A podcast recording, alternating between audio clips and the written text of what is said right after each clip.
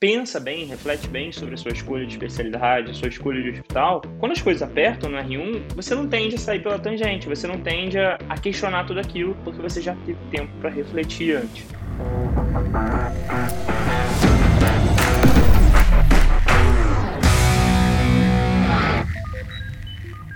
Sejam muito bem-vindos a mais um episódio daqui do Além do Podcast. E hoje a gente vai discutir como sobreviver ao R1, ao ano mais difícil da residência. E para isso a gente trouxe uma convidada muito especial, a Mandinha, uma grande amiga nossa, de todos nós aqui do Além da Medicina. Vocês devem conhecer mais ela pelo arroba que ela usa nas redes sociais, que é Virei Médica e Agora. Então, Amanda, a palavra é sua, se apresenta aí pro pessoal que não te conhece ainda, se é que tem alguém aqui ainda assim nessa situação. Oi, gente. Oi, B, que saudade. A gente tá muito sumido, gente. Todos os dias ele me enrola, tá? Que a gente tá marcando de encontrar deve ter quase dois anos, desde que a pandemia começou. Verdade, verdade. É... Tô devendo. Meu nome é Amanda, eu tenho um Instagram, que é o Virei Médica Agora, que tem dois anos e pouco, que eu, não, três anos que eu criei ele, que eu me comunico com todo mundo por causa dele, né? Que eu faço, faço um trabalho mais voltado para recém-formado, para a galera que está no início da residência, para quem está começando a dar plantão. E é um trabalho bem legal, assim, eu gosto bastante. Eu tenho 27 aninhos, sou de BH, Minas Gerais um baby. Sou de BH, Minas Gerais. Eu mudei para São Paulo ano passado para poder fazer residência. Eu me formei em 2018, trabalhei um ano e aí eu decidi fazer medicina de emergência, me mudei para São Paulo para poder fazer aqui minha residência, que eu queria muito vir para São Paulo por motivos pessoais mesmo. E aí eu faço residência de medicina de emergência na Escola Paulista de Medicina, que é a Unifesp, para quem não conhece. E é isso, tô no segundo ano da residência. Boa, então já passou pelo, pelo pior, né? O purgatório Dizem as más línguas. Dizem as más línguas. Boa. Amandinha, eu trouxe você especialmente para cá porque vai ser legal a gente debater um pouco de rotinas diferentes de residência. Eu fiz cirurgia, uhum. depois fiz uro, né? Que aí você volta a ser R1 de novo na especialidade. Uhum. E você fez medicina de emergência, que é uma especialidade aí que é nova, né, relativamente. Então acho que vai ser bem, bem rica a nossa discussão para a gente entender diferentes cenários, diferentes instituições e o que, que é o grande desafio do R1, que é, eu acho que é, vira uma chave, né? Não sei como é que foi para você essa transição de estudante, aí tem aquela noite mágica que você acorda num dia com o CRM na mão e um carimbo super poderoso, e quando você chega na residência também tem uma transição, porque você está num hospital que é novo, uma cidade nova, um estado novo, você já tinha saído de casa antes para fazer faculdade ou sempre morou com seus pais? Não, eu sempre morei com meus pais. Durante a faculdade eu saí durante um ano só para morar numa cidade do lado, né? Que, é, que eu fazia faculdade em Betim e morava em BH, mas é 40 minutos de distância um do outro. E aí eu só mudei durante um ano, porque eu tinha virei presidente da Atlética, ficou mais fácil para mim ficar lá, eu tinha muito mais responsabilidade na faculdade. Então eu mudei para lá por causa disso, mas todo fim de semana eu voltava para casa. Então era praticamente só uma vida bem burguesa mesmo, com comida roupa lavada, tudo, eu só dormia fora de casa. E aí, conta pra gente, como é que foi essa adaptação a uma cidade gigante como é São Paulo, a um serviço que é exigente, como o da Paulista, com uma sala vermelha, com um pronto-socorro cheio, uma rotina totalmente diferente quando você é interno, com muito mais responsa, com muito mais coisas que você tem que prestar atenção, um ambiente novo e ainda tendo a distância da família, tendo que fazer as coisas sozinho em casa. Como é que foi esses primeiros meses aí? Cara, foi uma coisa muito louca, assim. E eu acho que quem, quem passou pela fase do R1 como eu, na pandemia, vai se identificar muito com o que eu vou dizer, assim. Eu mudei pra, pra São Paulo, a vida era uma, uma, né? A vida era. Achei que eu ia vir pra cá, ia conhecer todas as baladas de São Paulo, a cidade que não dorme e tudo. É, mudei pra cá com 15 dias de, de mudança, 15 dias de residência, pra pandemia, tudo fechado, aeroporto fechado nada funcionava mais e foi uma loucura, assim. Eu acho que, que quem viveu essa fase nunca mais vai esquecer desse momento, porque foi realmente um surto coletivo que todo mundo olhou e falou assim: meu Deus, fechou tudo. E ninguém sabia nada do que estava acontecendo, né? Ninguém sabia o que, que era doença, o que, que que podia ser. Tava todo mundo realmente com medo. Meus pais, eles são muito medrosos, minha família toda é muito medrosa. Então foi uma, uma, uma quarentena familiar para mim, assim. Eu lembro que quando eu mudei, minha mãe veio, eu tinha, eu tinha, eu era recém, eu tinha acabado de operar, tinha feito uma mamoplastia, minha mãe veio para cá comigo para São Paulo, para ficar comigo no início, assim, me ajudar com o pós-operatório e tudo. E aí eu lembro exatamente do dia que fechou tudo, eu recebi um e-mail falando que a minha passagem de ida para casa no fim de semana tinha sido cancelada, que todos os voos tinham sido Nossa. cancelados, estávamos oficialmente em quarentena. E era eu e minha mãe que a gente ia voltar para casa, né, depois de 15 dias que eu tinha mudado. E aí foi o um surto coletivo, no mesmo dia eu comprei um, minha mãe estava sem carro aqui, né, que a gente veio com meu pai, e meu pai tinha voltado. Eu, eu aluguei um carro para minha mãe, que a passagem tinha sido cancelada, aluguei um carro para minha mãe para ela poder ir para BH no mesmo dia, assim. Foi 10 horas da manhã cancelar o nosso, nosso voo. Meio-dia, minha mãe estava dentro do carro voltando para BH com medo do que, que era o Covid. E aí eu lembro que isso foi acho que 15 de março, não sei, foi 15 ou 20 de março. Eu só fui realmente novamente ver meus pais, acho que dia 20 de julho. Eu fiquei uns, muito tempo sem ver meus pais, sem ver assim, de, de chegar perto mesmo, só por videochamada e tudo. Então acho que essa foi a fase mais difícil da pandemia. Eu, que nunca tinha saído de casa, fiquei 20, Nossa. era a princesinha do, do papai, é, minha mãe que fazia tudo para mim. Fiquei literalmente isolada em São Paulo sem ninguém, porque eu tinha alguns amigos que moravam aqui, mas eu tava sozinha, literalmente, né? Eu morava num flat ainda. Então esse foi o primeiro desafio real que eu tive que viver, que eu tive que aprender a lidar com, com a solidão e com estar sozinha mesmo, no meio de uma pandemia que tava todo mundo surtado. Acho que esse foi o meu primeiro desafio. E Cara, aí, é, antes. R1 já é difícil. R1 na pandemia é, é desesperador. Foi, foi bizarro, gente. Eu, eu juro que eu, eu, é guerreiro quem conseguiu sobreviver, assim, porque foi realmente uma, uma fase muito difícil. Quem viveu o R1 sabe o que, que é o, um R1 normal. Um R1 que, do meio de uma pandemia, era uma coisa assustadora, assim. E aí, essa foi a primeira, o primeiro baque que eu tive. Eu acho que muita gente vai identificar com isso, porque muita gente nunca, tinha, nunca saiu de casa e aí sai para poder fazer ou faculdade ou residência e se depara com isso. Foi, foi bem grande. E aí o segundo baque foi que eu morava num flat, né? E aí eu decidi mudar. Ah, é verdade. É, eu morava num flat, eu, eu aluguei um flat por três meses porque eu queria escolher um apartamento, queria fazer um negócio legal, queria que meus pais viessem aqui e me ajudassem a escolher apartamento. Tudo deu errado, tive que escolher tudo, tudo por, por água abaixo. por aplicativo. tive que escolher tudo por aplicativo. Para visitar apartamento era um parto. É, e fiz a mudança toda sozinha. Eu lembro exatamente assim, eu peguei todas as minhas coisas do flat, encaixotei tudo um amigo meu da residência colocou tudo no carro dele, deixou tudo aqui na minha casa e eu fiz a mudança sozinha, assim, sozinha. Porque era até difícil de você chamar gente para poder te ajudar a arrumar a casa, porque era bem no início ainda, tipo, todo Nossa. mundo tinha medo de encontrar com outra pessoa, não podia chamar gente para trabalhar, era loucura. Eu lembro que eu passei Cara... dois dias. Eu passei não, dois bizarro, dias bizarro. arrumando casa, assim, de varrer chão, de tacar água no chão, assim, de fazer tudo sozinha. Eu, nossa, eu fiquei uma semana quase travada, né? De fazer tudo literalmente sozinha. E minha mãe chorando lá em BH, que ela queria estar aqui me ajudando. Foi, foi, foi trash, gente. Só, só que, só que História para contar. Cara, e é muito legal a gente comparar isso, porque, por exemplo, no meu R1 não tinha pandemia, é, eu entrei um pouco mais cedo, mas também tem um milhão de desafios que você vai enfrentar com pandemia ou sem pandemia. E eu lembro até hoje, cara, porque, tipo assim, eu me mudei, fiz a mudança, tive que fazer a mudança antes do R1, porque senão não ia ter tempo para organizar as coisas. Em algumas residências não vai ter horário comercial. E, cara, eu lembro uma vez que deu problema no meu chuveiro lá em casa.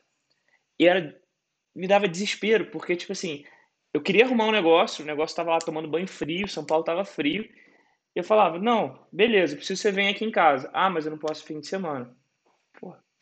Então, qual hora você tem durante a semana? Você não fica em casa, Durante a né? semana eu tenho livre 3 a 4 da manhã. Você pode vir esse horário? Ele, porra, não sei o quê.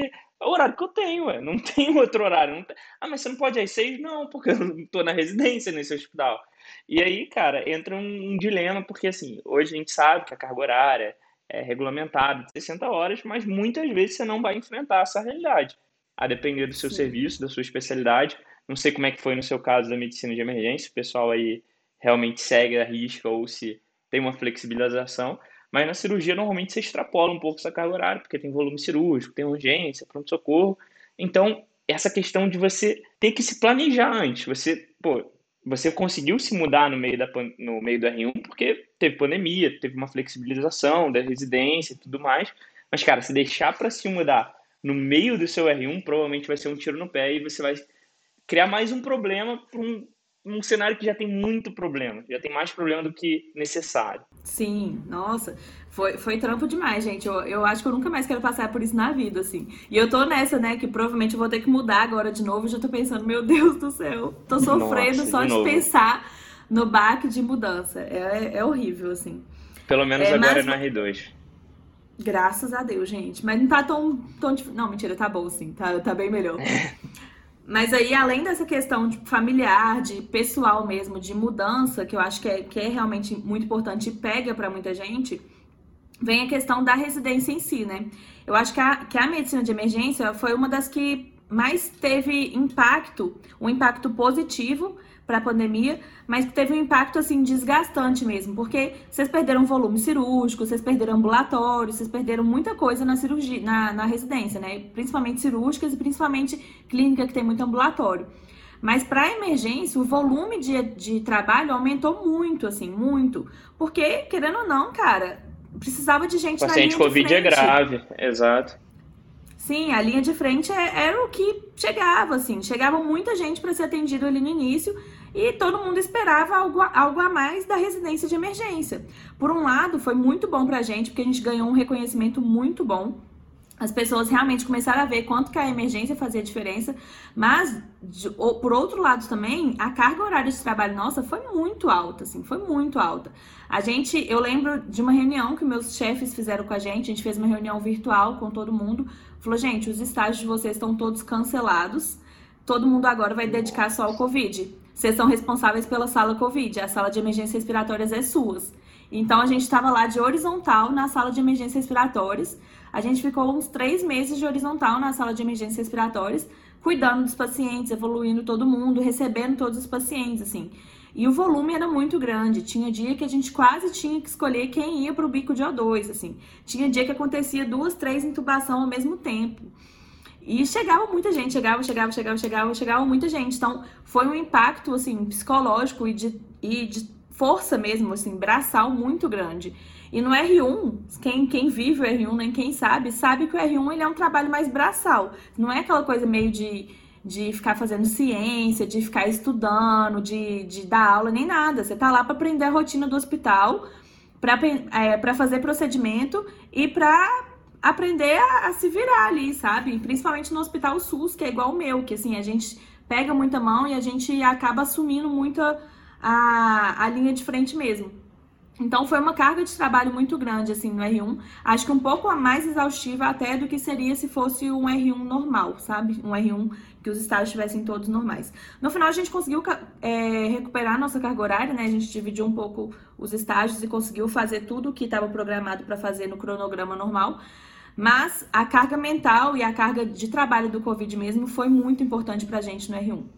Então, isso e como é que foi seu acho que o pessoal deve ter uma curiosidade, assim, como é que é o day one, quando você chega ali na residência, beleza, você fez a matrícula, chegou ali dia 1 de março, você se apresenta ao hospital, e aí, como é que foi a sua recepção? Você foi bem recebida? Ou vocês já te pegaram ali, ó, vai lá, aqui é o sistema, é isso aqui, se vira, aqui é o primeiro paciente que você atender. Como é que foi essa recepção aí? Cara, é engraçado que a gente fica zoando muito disso, né? Eu, eu comecei num estágio atípico, que foi um estágio fora, que foi na psiquiatria. Então foi um estágio bem tranquilo.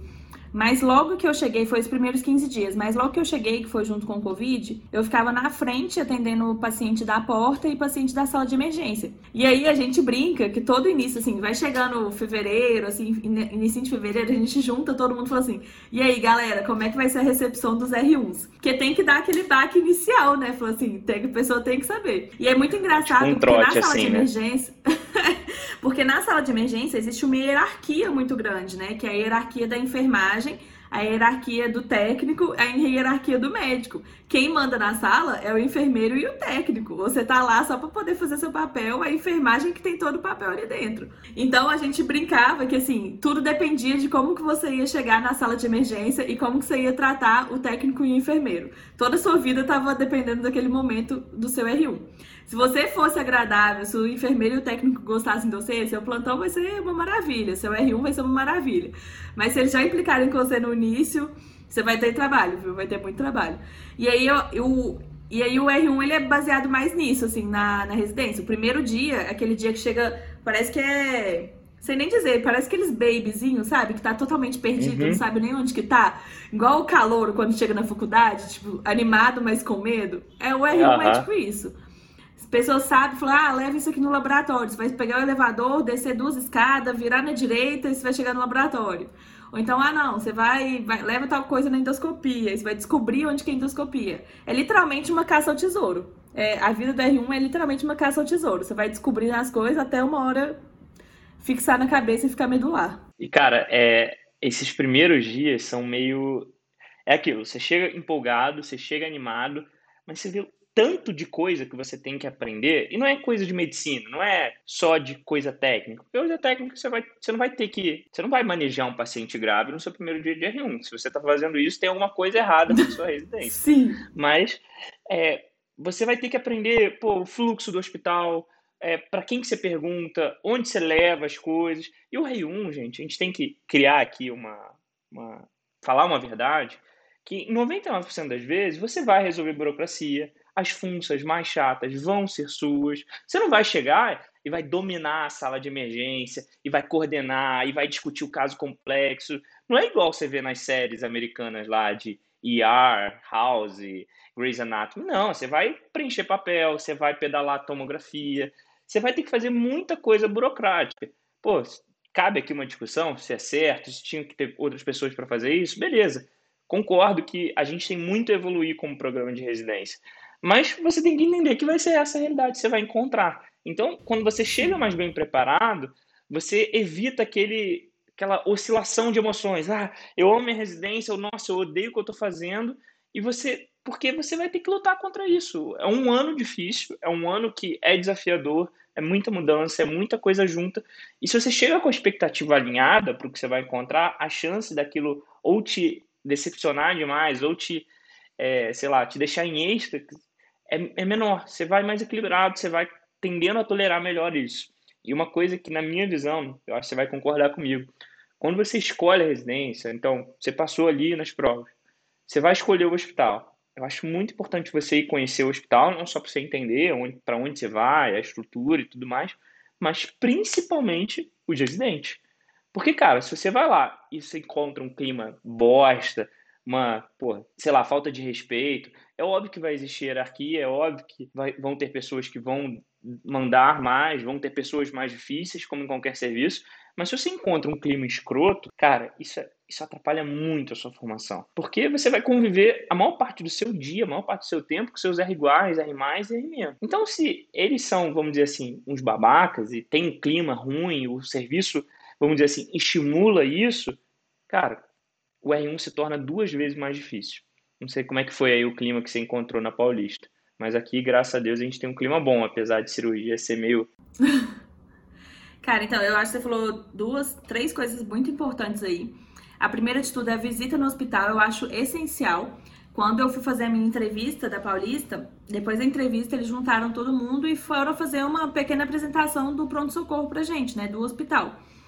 E aí eu tive a real visão do que, que era o Hospital São Paulo, né? Um hospital SUS, um hospital superlotado, é, que é a última porta para a maioria das pessoas. Então eu cheguei lá na visita, eu cheguei, eu vi que tinha um tanto de maca, maca no corredor ainda, sabe? Eu vi que o volume de pacientes era muito grande, pacientes realmente muito graves é, o, o, tipo de paciente de lá nunca é um paciente que é de boa. Nunca é só uma pneumonia. É uma pneumonia num paciente transplantado, dialítico, é, cirrótico, tudo que você imaginar na vida. Então eu, eu já entrei na residência sabendo que eu teria muito trabalho. Então, eu já entrei com a mentalidade que aqui é um hospital SUS, eu vou trabalhar e eu sei que muitas vezes vai faltar recurso em alguma coisa, mas é o que eu quero aprender, é o que eu gosto de fazer, é o lugar que eu gosto de estar. Então, eu já entrei com essa visão muito certa na minha cabeça, assim, eu acho que isso te, te ajuda a alinhar suas expectativas, sabe? Que eu acho que é o, que é o mais importante, assim, no R1. E a outra coisa é realmente o pezinho no chão, né? Conversar com quem tá no lugar que você vai fazer residência, conversar nos outros lugares, saber assim, como é que é aí de verdade. A pessoa vai falar, ó, no R1 é só funça. Você é responsável por fazer tudo, assim, o paciente é seu, você que tem que resolver todas as burocracias, você que prescreve, você que solicita exame, é, você que discute exame, é, você que avalia, você que faz tudo, o R2 está aí para dar aquele comando, assim, mas você que é responsável por tudo. Você chegou, você já sabe como é que é, você já alinhou sua expectativa ali também, você já sabe que a sua funça é aquela, entendeu? Funça, gente, vai ter para todo mundo. É, aqui em São Paulo a gente fala muito de funça, né? Mas isso vai ter é. para todo mundo. Mas se você já tá esperando isso aí, passa mais fácil, sabe? Porque vai passar. O importante é você saber que passa. É chato, é cansativo, mas passa e faz parte. É importante isso, né? Acho que hoje em dia, eu no R2, eu vejo quanto que foi importante a, o que aconteceu comigo no ano passado, assim, tudo que eu tive que fazer era exaustivo demais, você ter que saber de todos os seus pacientes e tudo, mas foi importante para eu me tornar a R2 que eu sou hoje, sabe? Para eu saber a, a, gestão de tempo, gestão de, de leito mesmo, tipo, de coordenação da sala. Eu acho que é tudo um processo mesmo. E eu converso isso muito com os meus R1s, né? Com, com os R1s que rodam comigo, eu converso isso muito com eles. No R1, você tá mais focado ali em aprender meio que dinâmica, né? Aprender a, a fazer uma coisa mais rápida, aprender a fazer uma coisa mais dinâmica. No R2, você já vai pegando mais aquela manha de coordenação mesmo, de, de gestão, de fazendo as coisas meio que. É, aprendendo a pegar o, o que é importante da história do paciente, não saber a história toda igual no R1. Então você vai meio que refinando o conhecimento. E no R3 é a mesma coisa, né? É um conhecimento muito mais refinado. Então eu acho que são passos importantes de uma trajetória e que você tem que respeitar e, e saber lidar muito bem com eles, né? Eu acho que a residência ela vem para te fazer isso, né? A gente para você entender o seu caminho e até se sentir mais orgulhoso de toda a trajetória que você fez. Acho que quando a gente olha para trás e fala assim, porra, eu sobrevivi a tudo isso, valeu a pena, o gostinho é, é melhor, né? Cara, é uma frase que eu falo muito aqui com o pessoal é que nada que vale a pena na vida vem sem muito esforço, sem muito sacrifício. Pô, imagina, você não comemora ali depois que você escova o dente de manhã ou que você toma um banho. Agora, quando você acaba o R1, pô, você comemora muito, porque é um é difícil, é desafiador. Vários momentos do meu R1 eu pensei em desistir, questionei se aquela especialidade era aquilo mesmo que eu queria, porque isso vocês vão passar por isso, tá? Vocês vão, 99% das pessoas que estão ouvindo a gente aqui, durante R1 vai ter um, um diabinho aqui falando na sua orelha, pô, olha só, por que, que você está vivendo essa vida? Fulano de tal tá super bem, ele tá nessa especialidade, ou sei lá, nem fez residência, tá super bem. Por que, que você tá se ferrando tanto? Olha só, você tá acordando muito cedo, dormindo muito tarde, abrindo mão de tudo que você gosta e, e olha só, você tá só fazendo funça. Então, vai ter essa vozinha aqui no seu ouvido. E, cara, é aquilo, é o que é você falou muito bem. É um ano de amadurecimento, é um ano que você tem que passar por isso, você tem que entender como é que funciona o hospital para você depois poder mandar, para você depois saber como é que as coisas funcionam, como é que você recebe um paciente, o básico dele, porque às vezes a gente sai da faculdade sem saber nem o básico ali de um paciente grave, ou nem o básico de um procedimento. Então tem que começar pelo básico, tem que começar pelo mais simples, pelo menos complexo, para depois você ter segurança de fazer o mais complexo. E essa questão da saúde mental é sempre um desafio, porque você pensa em desistir, você pensa se vale a pena.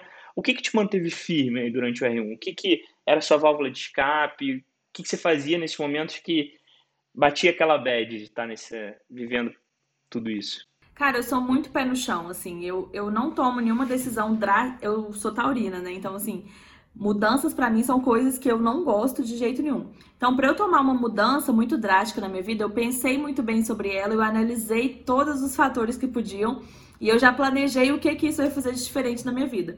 Então, quando eu decidi mudar para São Paulo, quando eu decidi realmente pela emergência, principalmente porque muita gente sempre questionou muito: ah, por que você vai fazer emergência, sendo que você pode dar plantão e você vai fazer a mesma coisa?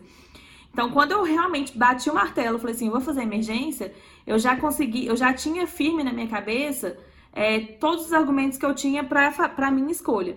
Então, isso me ajudou demais. Quando eu decidi realmente mudar para São Paulo, eu já tinha todos os meus planos na cabeça do que, por que, que eu estava mudando para São Paulo, é, quais eram os ônus e bônus dessa escolha, o que que isso me traria de benefício e como eu esperava que essa mudança fosse importante na minha vida nos próximos 5 ou 10 anos, sabe? Então, eu, tinha, eu tenho isso muito firme na minha cabeça. Ter é, esse conceito muito firme na minha cabeça é, de uma certa forma, me dá segurança e me dá tranquilidade para poder seguir todos os caminhos, independente dos percalços, sabe? É, então, toda. Eu, no R1, juro por Deus, eu no R1 nunca pensei assim, que bosta, é, não sei o que eu tô fazendo aqui. Juro, eu, eu sempre fui muito apaixonada pelo que eu tava fazendo, e mesmo quando eu tava no fundo do poço ali, eu falava, não, tá dentro do que eu esperava, sabe? Eu já, eu já, já me preparei para isso. Hora nenhuma me deu uma, uma bad mesmo. E eu acho que eu sou privilegiada mesmo por não ter dado isso, assim, por ter encontrado uma especialidade que realmente me preenche em todos os aspectos. É, então isso me, me ajudava muito, assim, é, ter esse objetivo fixo me fazia só olhar para frente e, e, não tinha uma linha, é, uma curva que me fazia sair dela. Mas no R2 eu tive um único momento que eu pensei assim, falei assim, o que, que eu tô fazendo aqui, sabe? Por que, que eu não tô na minha casa, com meus pais, com os meus amigos que já me conhecem, que, que já sabem como que eu sou? Por que, que eu tô aqui? E essa foi uma única bad, assim, e nunca foi por causa de emergência, sabe? Foi problemas na residência mesmo, assim, problemas de convivência que acontecem às vezes, sempre vai ter aquele estilhaço ali que, que vai te deixar desconfortável. E me deixou desconfortável ao nível de eu realmente questionar uma coisa que sempre foi muito certa para mim. Nesse momento eu parei, falei: não, não dá mais para mim.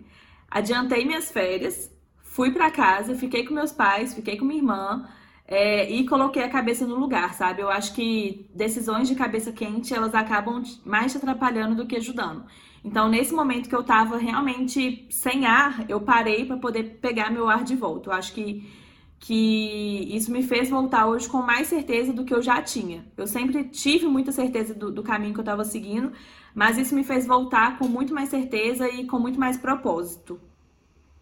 Cara, é, o que você falou faz muito sentido, que é uma boa escolha, ou seja, uma decisão bem tomada, uma decisão bem pensada, um serviço que realmente atende às suas expectativas, uma especialidade que é aquilo mesmo que você quer.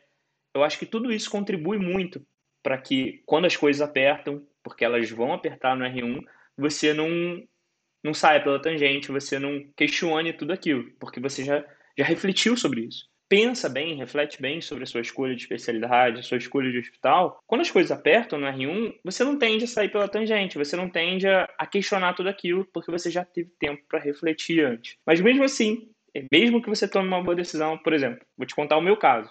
Aqui também varia muito da rotina, varia muito do, do que, que você passa no seu ano de R1, do, do, do que, que você convive, a especialidade, enfim. Então, eu, te, eu, tinha acabado de voltar de férias, ou seja, teoricamente eu estava descansado, só que as férias, elas funcionaram muito mal para mim. Porque o que, que aconteceu? Foi um contraste muito grande. Então, uhum. eu, eu sou filho único. Eu morava com meus pais na época de faculdade, porque eu fiz faculdade em Niterói. Então, eu vim para São Paulo, sozinho, aquela coisa toda, distância. Aí, beleza. Nas férias do meu R1, eu fui viajar com meus pais. E aí fui para Portugal com eles, pô, foi super legal, foi ótimo, a gente tinha tempo que a gente não viajava os três juntos. E aí quando eu voltei para aquela realidade que era completamente diferente das férias, nossa, aquilo me, me, me causou mal, me fez mal. Claro, o ano já estava sendo difícil, então piorou tudo porque naquela primeira semana pós-férias foi uma semana muito atípica. Teve reop de madrugada, aí eu emendei com plantão, e aí entrei numa cirurgia gigante, cara, teve uma cirurgia lá que eu falei, nossa, cara, é, não dá mais. Eu acho que você me assim, contou. Eu entrei isso. em campo já.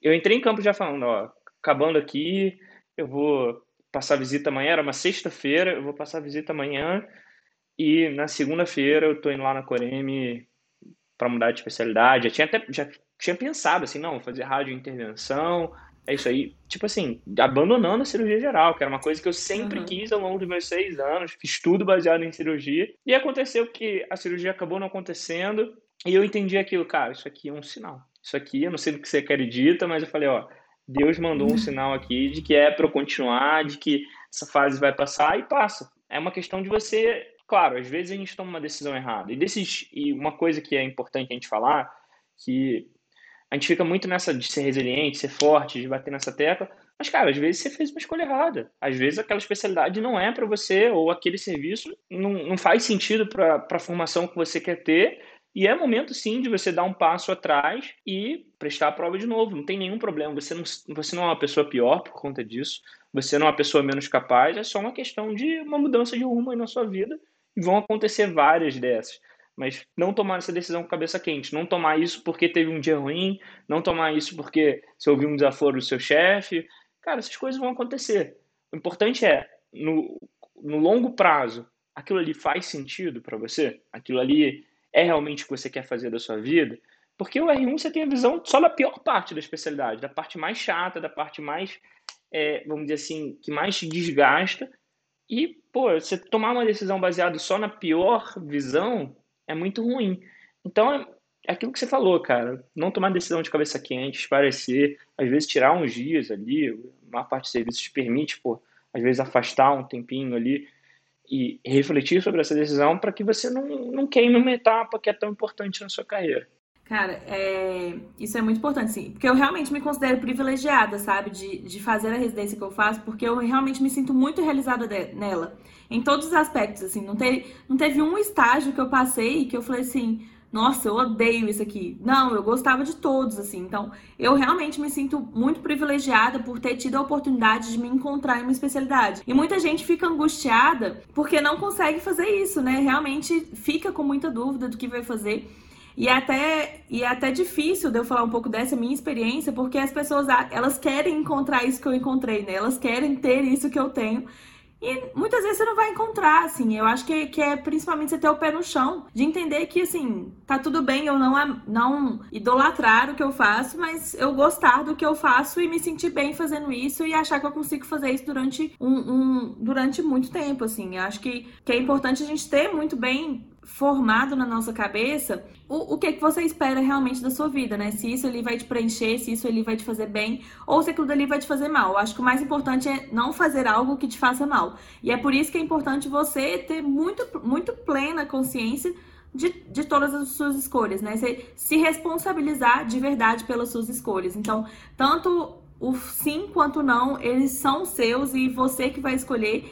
E, e eu acho que é isso que faz diferença. Não, demais, demais, com certeza. E vamos pensar aqui, vamos pensar que a maior parte das pessoas que estão vindo provavelmente não são residentes, são futuros residentes, são pessoal que está fazendo prova, ou ano que vem, ou nesse ano, e eles têm uma curiosidade, pô, como é que vai ser, como é que eu faço para evitar algumas armadilhas que às vezes a gente caiu no R1, nessa, nessa parte de mudança de cidade. Então, como a gente está caminhando para a parte final do podcast, vamos pensar aqui em algumas coisas juntos de dicas, vamos dizer assim, para o nosso futuro R1. Então, eu começo. Cara, procure um apartamento próximo do seu hospital. Você vai ver que o seu R1 é muito corrida a rotina, que às vezes, pô, você vai emendar plantão fora, plantão da residência, rotina de trabalho puxada, e você perder tempo no deslocamento, puta, é um tempo muito valioso. É o tempo que você podia dormir mais, é o tempo que você podia descansar, é o tempo que podia fazer alguma coisa que você gosta. Então, more perto do hospital. Por mais que tenha um bairro ótimo, que não sei o quê, se ele é 20, 30 minutos de distância, não vale a pena. É melhor você morar ali perto do hospital, mesmo que não seja o melhor bairro, porque essa qualidade de vida de morar perto do hospital faz muita diferença na sua vida. Se Próximo, possível, mora. Não, mas se, eu vou complementar isso. Se possível, no quarteirão ao lado do seu hospital. Isso. Porque eu moro. Isso. Eu moro a duas ruas do meu hospital e às vezes eu pego Uber, gente, de tão morta que eu tô, que eu falo, não dá. Eu pego Uber para poder subir porque não dá. Juro por Deus, na, no quarteirão ao lado é a melhor opção. Tem que ser walking é, distance. É, uma dica que eu dou, principalmente no início do R1, é criar uma boa relação com seus R iguais, assim. Eu acho que isso Puta, fez muita diferença. Essa era a minha próxima, você roubou. é, principalmente no R1, assim, porque é um período de adaptação para todo mundo. Então tá todo mundo ferrado junto, sabe? Algum momento, depois que vocês se conhecerem, vocês vão é, ver semelhanças com algumas pessoas, diferenças com outras, vai se apegar mais algumas, vai se afastar um pouco de outras.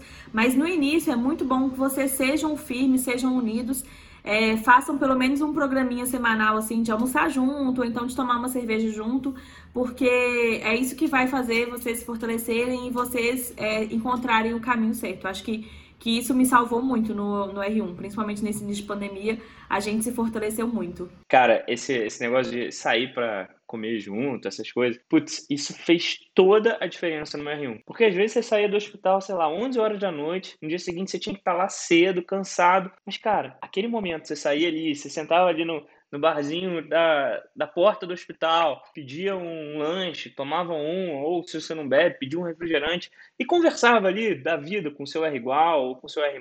Cara, por mais que você perdesse ali uma hora de sono, você ganhava tanta conexão, tanta coisa boa que valia muito a pena aquela hora de sono perdida, aquela hora valiosa a menos na cama. Então, essa questão de se ajudar, de criar uma boa relação, isso, da mesma forma que torna o ano muito mais fácil, que se você fizer o contrário, então se você for aquele cara cri-cri, chato, que reclama de tudo, que não quer fazer as coisas, que questiona qualquer ordem que você recebe, você vai tornar o seu ano muito mais difícil, porque as pessoas não vão ter boa vontade com você, as pessoas não vão ter a vontade de ajudar. Então, se você é aquele cara que nunca troca plantão, que nunca pô, pega a visita do colega que não pode passar, as pessoas também não vão ter a boa vontade com você. É uma via de mão dupla. Então, se você quer ser ajudado, ajude, porque essa é a melhor troca que existe. Essa é a melhor moeda de troca. Sim, Agora é minha vez. Isso.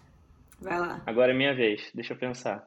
Hum, você roubou a minha, me ferrou aqui.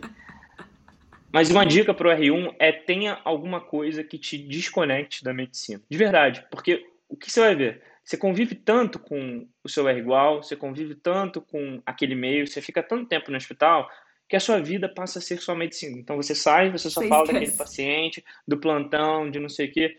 Então, eu sei que às vezes falta tempo, eu sei que às vezes, sei lá, não dá para encaixar uma, uma coisa, uma atividade física, mas procura fazer alguma coisa que você gosta fora da medicina. Então, se você gosta de ler, se você gosta de tocar um instrumento, se você gosta de praticar algum esporte específico, tente não abrir mão ou abra menos mão possível, nem sei se existe essa palavra, mas abra o mínimo possível para que você tenha alguma válvula de escape da medicina. Porque a medicina é muito bom, é uma carreira maravilhosa, ela te dá muita coisa de volta, só que ela não pode ser sua vida.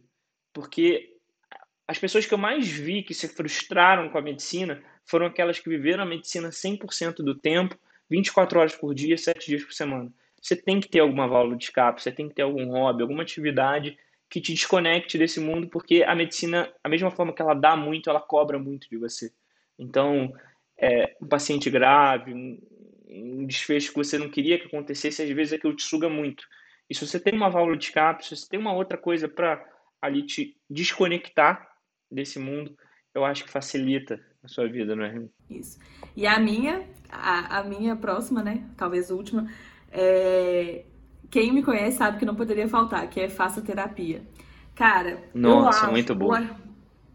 O, o R1, eu acho que é o período mais difícil que a gente passa, assim. Eu acho que é um dos períodos mais difíceis que a gente passa na vida mesmo. E ele te coloca em tantas situações de estresse que muitas vezes você não consegue perceber o que, que era prévio, o que, que é novo, você se encontra num limbo ali, tipo, numa escuridão que muitas vezes é difícil de sair sozinho. Então, acho que, que terapia, no R1 principalmente, é, ela te liberta e ela te, te desconecta um pouco, né? Ela te dá aquele alívio que você precisa para poder realmente conseguir sobreviver a esse ano que é tão intenso. Eu acho que faz muita diferença, fez muita diferença para mim. Eu queria ter começado antes a fazer, mas eu acho que é, é um meio de sobrevivência mesmo ao R1. Não, total. E, cara, isso é uma dica que eu dou também pro pessoal. Apesar de que eu fico dando migué nesse negócio de terapia, é uma coisa que 100% das pessoas, a Gabi faz, ela se sente muito bem quando ela faz e eu fico dando migué nisso, eu fico enrolando, mas, cara, é, é um erro meu. E eu acho que vale falar aqui. Porque é impressionante o quanto a gente vê de pô, pessoas que estão lá na residência, estão às vezes com algum problema, e aí, pô, já começa um antidepressivo ou, sei lá, um ansiolítico, alguma coisa assim, e beleza, tem indicação para tomar remédio, mas às vezes isso poderia ser muito bem resolvido. O remédio tem que sair uma hora. Né? Exato, muito melhor administrado com um tratamento não medicamentoso, que é a terapia, que é você ter um momento ali para você conversar, um profissional que saiba analisar o que está passando e é todo o, o, espectro que envolve uma terapia. Então, cara, isso faz muita diferença. Você tem que, acho que a grande mensagem que vem da terapia é que você tem que cuidar da sua saúde mental. Porque da mesma forma que você pode passar pelo R1 da forma como a Amanda passou, então, pô, resiliente, firme, é, claro, não foi fácil, mas ela sabia muito bem o que, que ela, por que, que aquilo estava acontecendo e ficou dentro do plano dela a mesma pessoa na mesma residência, com as mesmas características, pode desistir do seu R1. Teve algum R igual ao seu que desistiu da medicina de Não. emergência? A minha turma é a única que ninguém desistiu. é, então, é exceção. No meu ano, dois desistiram. Ou seja, são 22 pessoas no mesmo hospital, passando pelos mesmos estágios e alguns desistem, outros não. Beleza, a pessoa pode ter escolhido a especialidade errada? Pode, mas às vezes ela ficou tão intoxicada por aquele, por aquele ambiente, enfim, enxergou as coisas de uma forma diferente e não teve o suporte que precisava. E, gente, não tem vergonha nenhuma de você pedir ajuda, tá? Você não tem que ser a pessoa mais forte que não tem problema e que não. Cara, se você está falando que você não tem problema, você já tem um problema. Porque você tem uma dificuldade de se abrir, você tem uma dificuldade de conversar, você tem uma dificuldade de se expor, de mostrar fragilidade. Então aí já tem um problema. Então não tenha medo de mostrar vulnerabilidade, não tenha medo de pedir ajuda, porque é um ano que você vai precisar de ajuda seja do seu parceiro, da sua parceira, do seu pai, do seu igual. Você vai precisar de alguém ali te, te dando força, porque passar pelo R1 sozinho, sem nenhum um porto seguro, é muito difícil.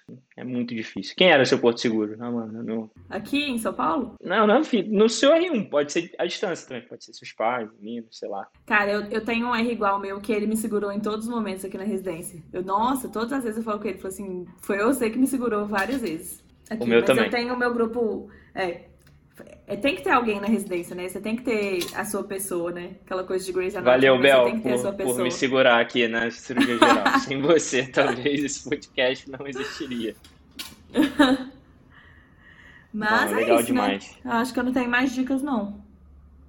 Não, mas foi e bom. Acho que já vale a pena, gente. Já clareou bem. Acho que a última ah, dica... uma coisa que uma coisa que o pessoal sempre pergunta também, que eu esqueci de perguntar mais cedo, mas vou colocar agora fora de ordem mesmo. Como é que você conciliou essa parte de se manter financeiramente no R1? Você trabalhava fora? Você já chegou com alguma reserva de emergência? Como é que foi? Cara, São Paulo é uma realidade diferente, né? São Paulo não falta emprego, assim. Pelo menos até o momento não falta emprego. Com o Covid, não sei se as coisas ficaram um pouco diferentes, assim, mas não faltou. E eu vim, eu trabalhei um ano antes da residência, né? Então eu consegui juntar uma boa reserva de emergência, mas eu sou taurina e eu gosto muito de dinheiro, então eu não queria gastar minha reserva de jeito nenhum. Mas eu sabia, eu tinha vindo pra cá de pra, operar, é, operada, né? Então eu sabia que eu ia ficar um mês meio que de resguardo, assim, sem fazer nada. Então eu vim preparada para gastar um pouco da minha reserva para para sobreviver durante um mês até eu conseguir um emprego e tal. Mas quando eu cheguei, assim, tinha 10 dias que eu cheguei, eu tinha alguns amigos que moravam em São Paulo. Com 10 dias eu já tava com o emprego arrumado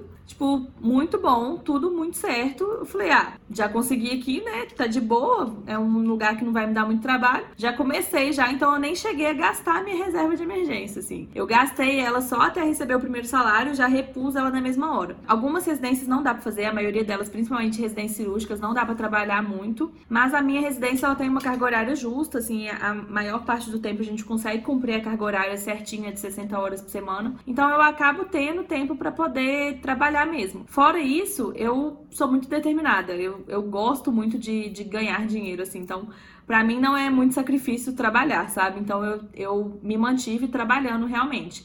Meus pais não me ajudaram, eu vim pra cá, eu falei assim, eu tô, eu tô indo sozinha, eu quero me manter sozinha, recusei todas as ajudas possíveis e me mantive trabalhando, assim, fazendo, indo aumentando minha reserva de, de emergência, diminuindo meu custo de vida, tendo uma, uma, uma conta certinha de quanto que eu gastava e foi fazendo, consegui até juntar dinheiro no final, assim. Foi meio, foi meio heróico mesmo. o R1 te obriga a se organizar financeiramente, né? Essa que é a grande Sim, verdade. Não tem porque como. a sua bolsa, ela não, não paga, às vezes, nenhum aluguel, dependendo de onde você morar. É, não paga. A gente vê isso aqui em São Paulo. Então você fala, cara, beleza, eu vou ter que trabalhar, mas, pô, não dá pra você trabalhar à torta e à direita, dando plantão adoidado, porque a sua prioridade é a sua formação na residência e não dá pra você chegar igual um zumbizão lá todo dia, você não uhum. aguenta.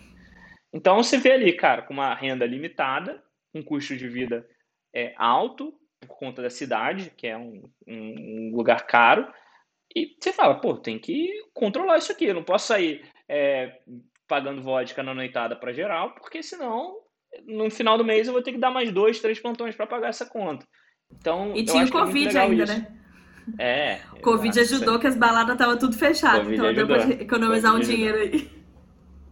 Em compensação, o iFood, nossa senhora, cara. Nossa. Herança maldita do Covid. Enriqueço o, também, o pessoal viu? do iFood. Eu também. Nu.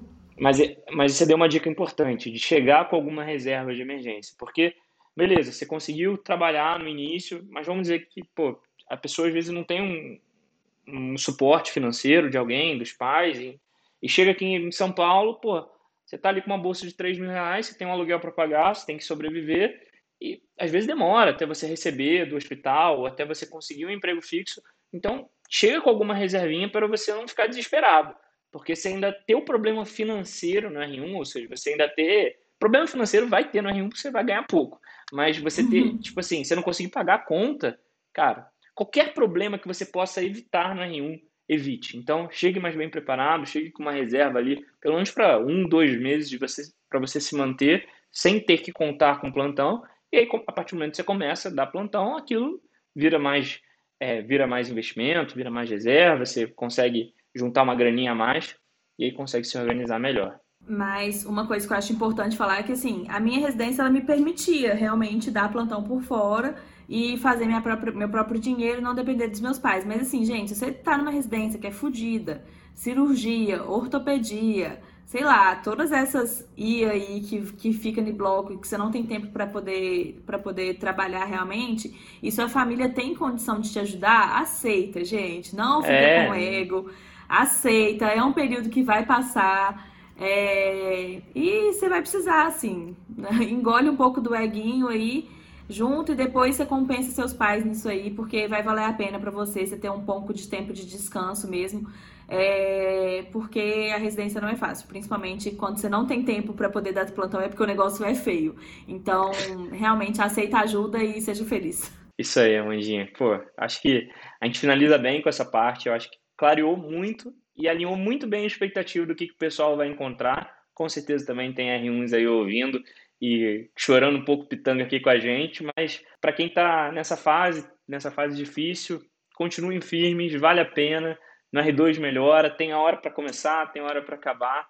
E eu espero que esse podcast tenha agregado para vocês. Se ajudou, clica aqui no botão compartilhar, não sei onde vocês estão ouvindo, YouTube, Spotify ou o que seja e manda para um amigo seu que vai fazer residência ou que já está na residência junto com você, que eu acho que isso vai ajudar. Amandinha, para fechar, onde é que o pessoal te encontra nas redes sociais? Pode me encontrar no Instagram, arroba Virei Médica e agora, e lá tem todos, tudo que você precisar meu tá lá. me manda um oi se vocês Não, viram um Amanda podcast. tem um conteúdo muito bom. Boa, boa. Quero ver isso também. Obrigado, Mandinha, pela presença. Sempre bom Muito trocar obrigada. ideia com você. E a próxima tem que ser com uma, uma cervejinha na mão presencial, né? Tô devendo. Sim, senhor. Pelo amor de Deus, né? Beijo, gente. Beijo, beijo. Valeu, gente. Tchau, tchau.